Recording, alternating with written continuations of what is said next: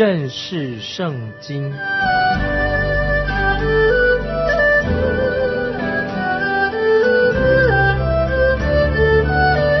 认识上帝的话，把上帝的话带到全世界。本节目是由认识圣经机构和环球广播电台联合制作，欢迎收听。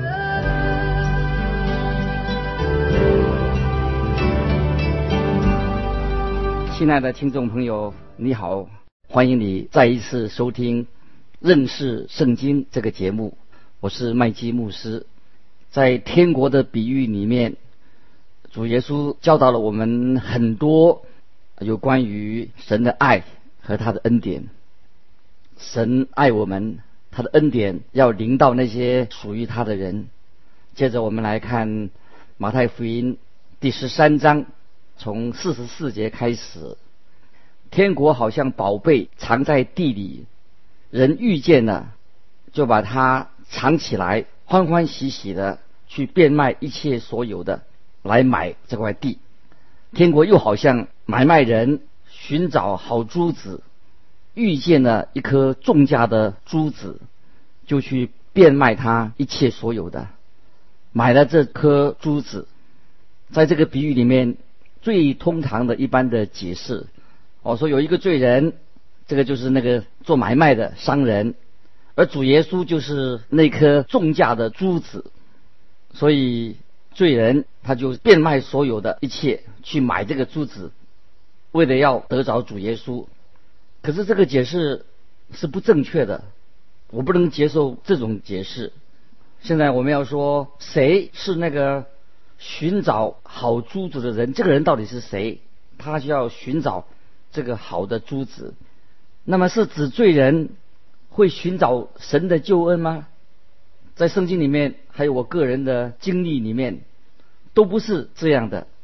一个罪人根本他就不会主动的去寻找神的救恩。这个做买卖的商人，他也不可能是指罪人。因为他根本就付不起这个代价，还有一个罪人不会先去寻找救主耶稣基督，就算他去寻找，他怎么能够付得起这个代价呢？他能够去买耶稣基督吗？这个做买卖的商人将他所有的一切的变卖卖掉了，表示说一个死在罪恶过犯的人，他原来就是一个罪人。他还有什么能卖出去的呢？以弗所书第二章第一节告诉我们说：“你们死在罪恶过犯之中，他叫你活过来。”更何况圣经非常的明显说到，主耶稣基督以及他的救恩是非卖品，不是用买来的。救恩是神赐给我们一个白白的礼物。神爱世人，甚至将他的独生子。赐给我们，叫一切信他的不至灭亡，反得永生。这个大家很熟悉，记载在约翰福音三章十六节。神爱我们爱到这样一个程度，甚至把他的独生子耶稣基督赐给我们。在罗马书第六章二十三节也是这样说：唯有神的恩赐，在我们的主耶稣基督里，乃是永生。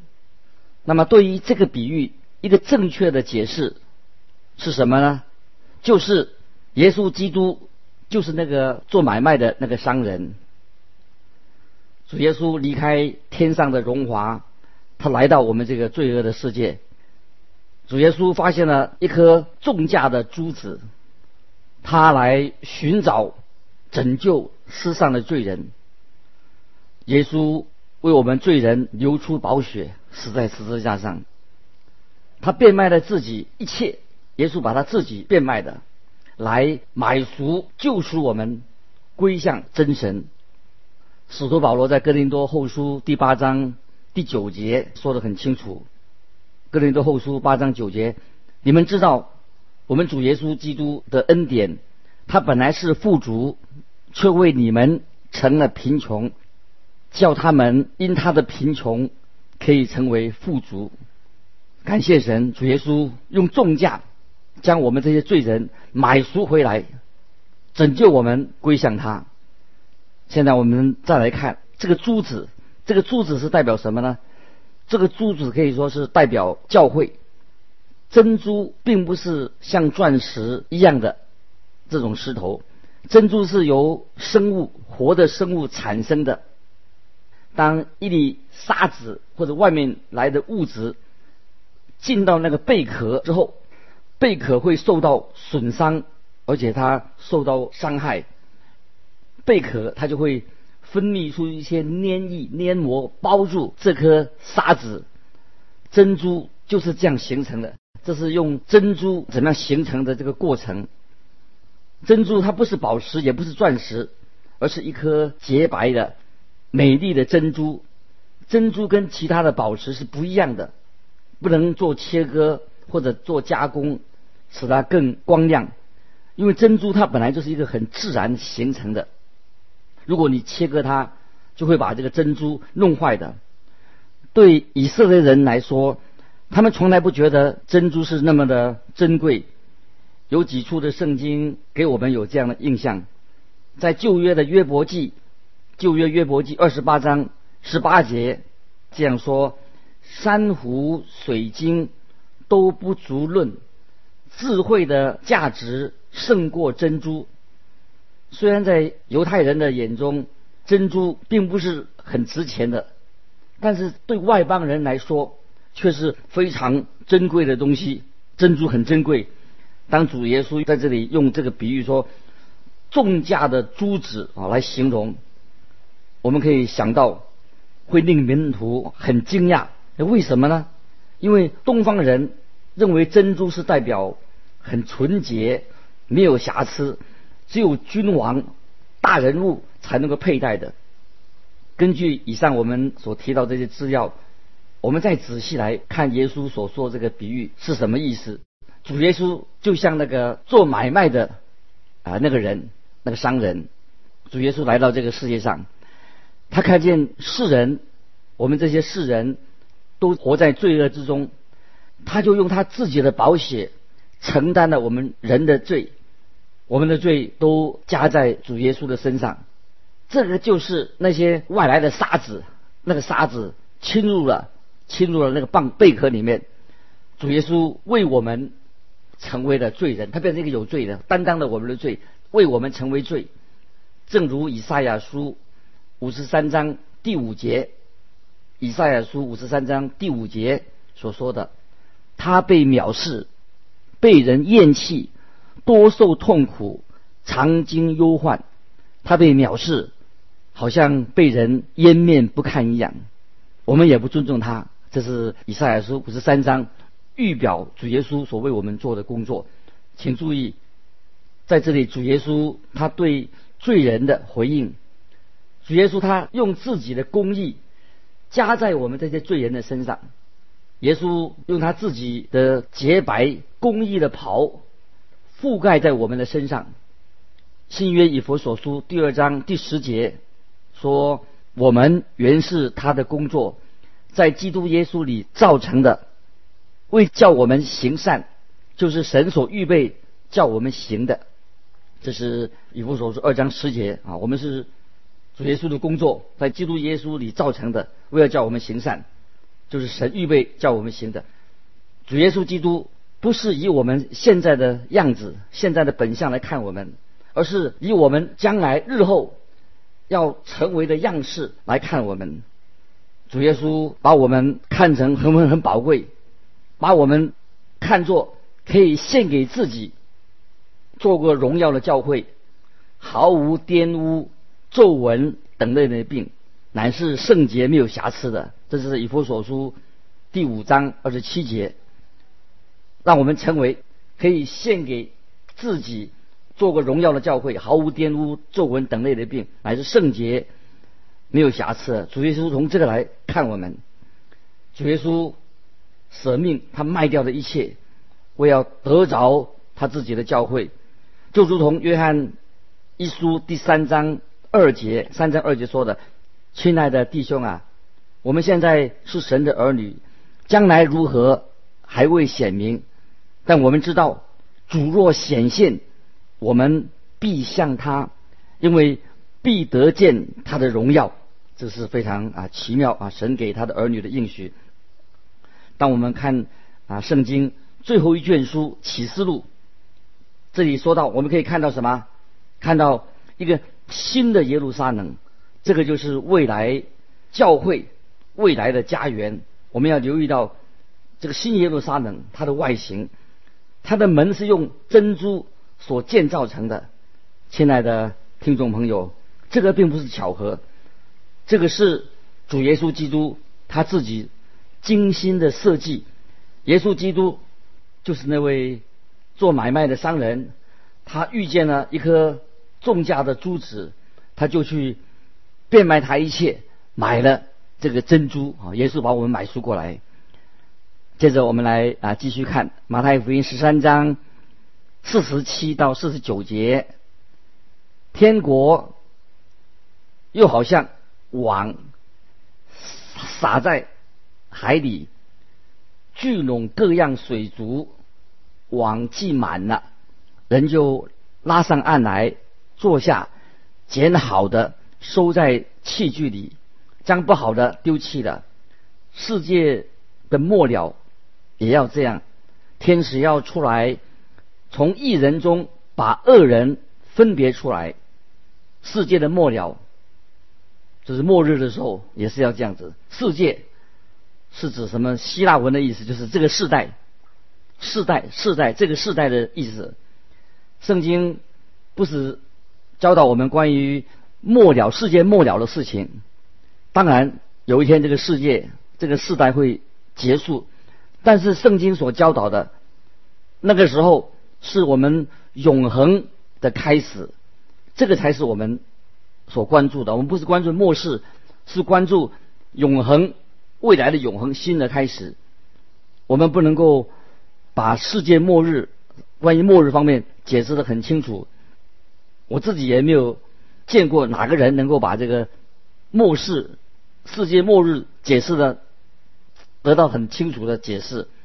世界的末了，简单的说，就是当主耶稣从天上再来的时候，他要将天国建立在这个地上，这个是耶稣给我们解释的很清楚。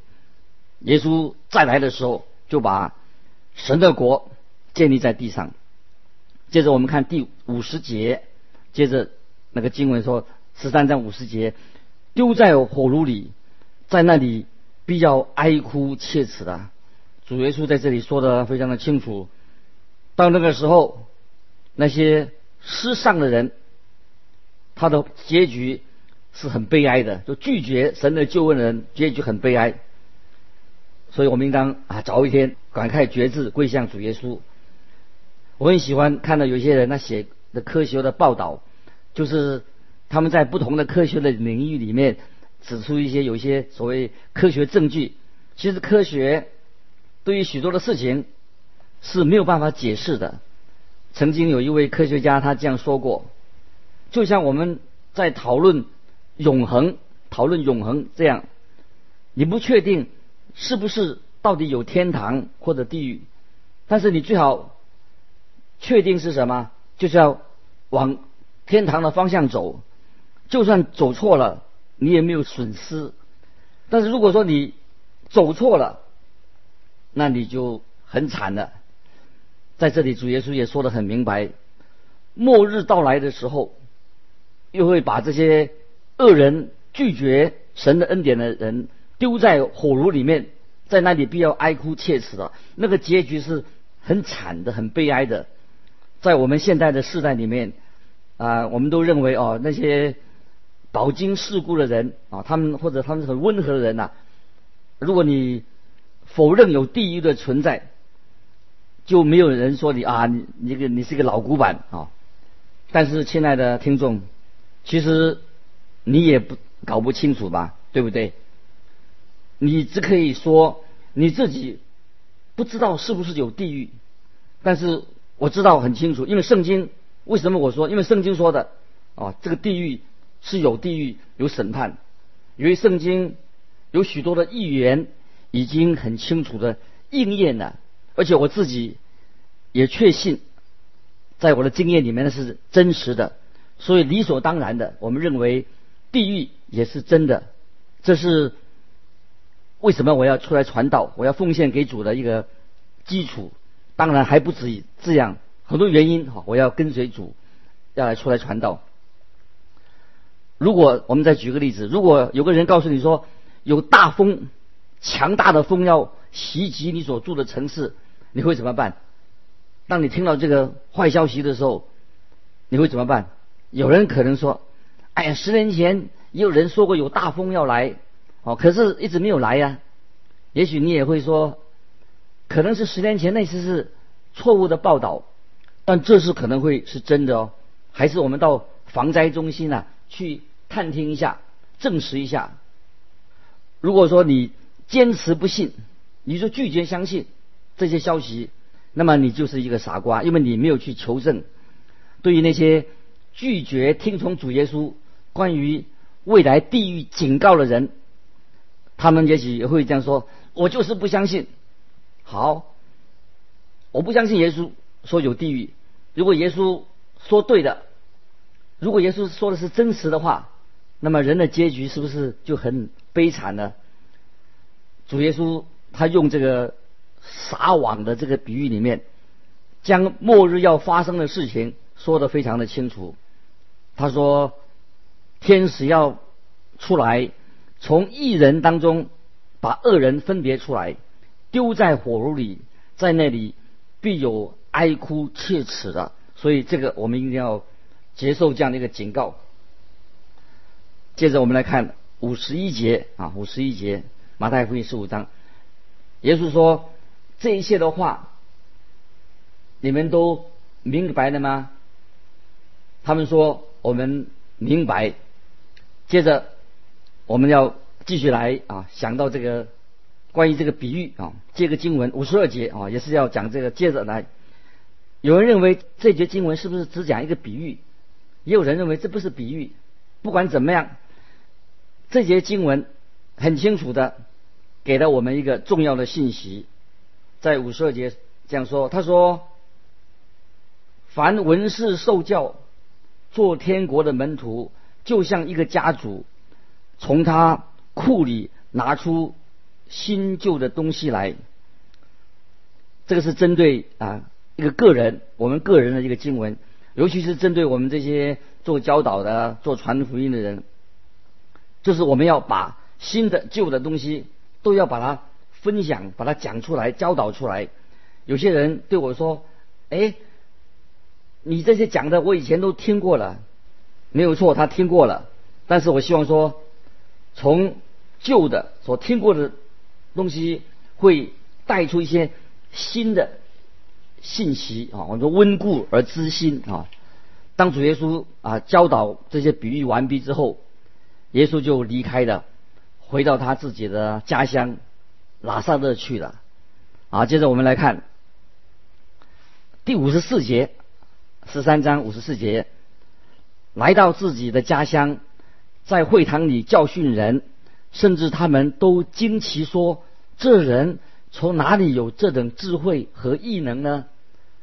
这里要提醒你啊，特别注意，当主耶稣在他那个时代，人们从来没有对耶稣所行的神迹质疑过，他们从来没有质疑耶稣能够行神迹。他们的疑问说：这人从哪里他有这种智慧跟异能呢？主耶稣是从哪里他得来这种智慧？他怎么能够有能力会行出神迹呢？五十五节。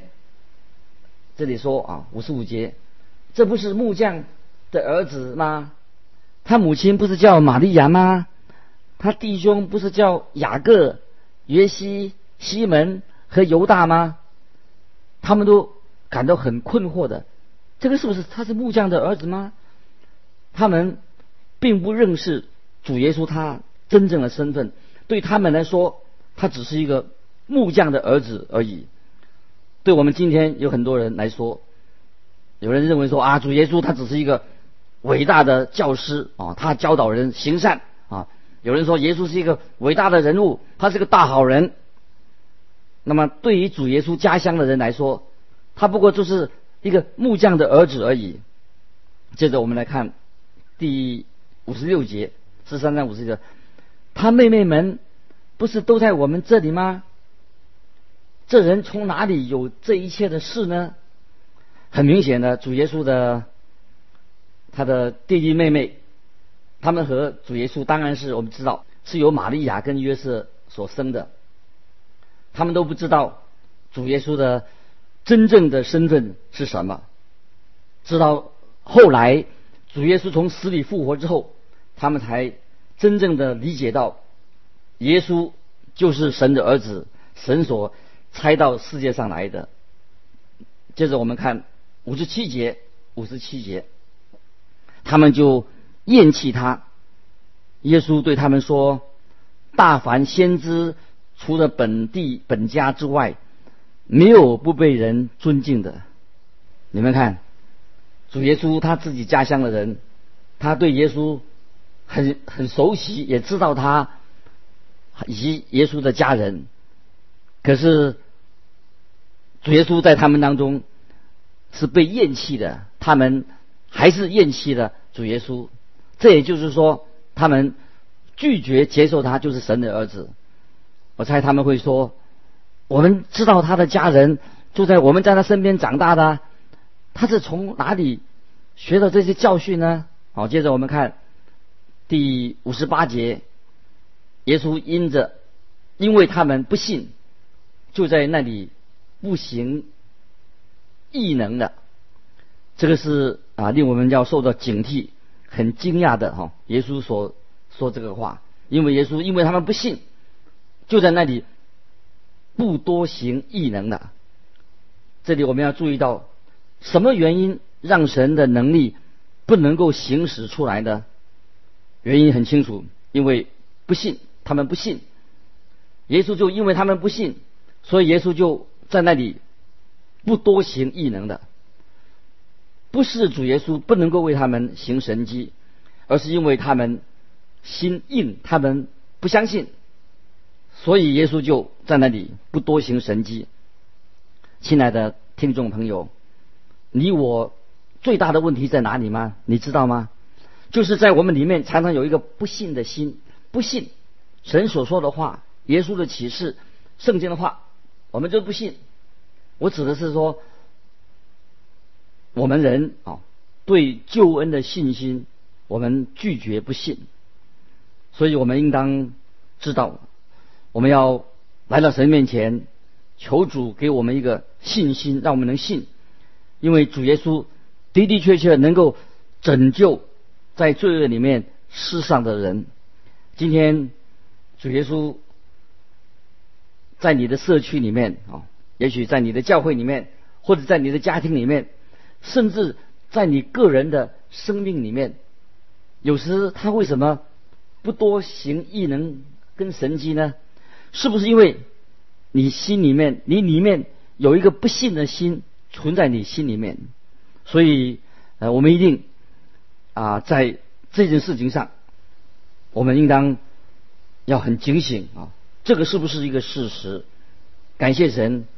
啊，主耶稣把这样的真理已经向我们启示了，让我们知道他就是神的儿子。他用神机骑士来证明他的身份，也透过这些比喻，把天国的奥秘、天国的真理向我们显明了。所以在今天我们啊所分享的这经文里面，我们千万不可以忽略到啊，主耶稣透过这些比喻告诉我们。这些属灵的真理，让我们愿意在神面前能够接受啊，神对我们说话，巴不得啊，我们每一位听众朋友啊，就是你不晓得你对耶稣所讲的比喻，没有没有把这个比喻能够明白的、清楚的，用信心来接受这个比喻所教的属灵的真理。当圣经每次传讲出来的时候，就是要我们心门打开，接受主耶稣做我们的救主，因为我们原来就是一个罪人啊，他来拯救世上的罪人。感谢你，让这样的救恩能够应验在你的身上。巴不得你今天如果已经信主了，要向向神感谢，让你我的信心越来越坚固，让我们啊过一个信心仰望神的生活，成为一个好的啊耶稣的门徒啊，做他的见证人啊。今天我们时间的关系到这里，我们就啊告一个段落。啊，欢迎你继续啊收听啊这个认识圣经这个节目。如果你有什么分享，有些什么问题，欢迎你寄信啊到环球电台认识圣经麦基牧师收啊麦就是麦田的麦，基是基督的基。再见，愿神祝福你。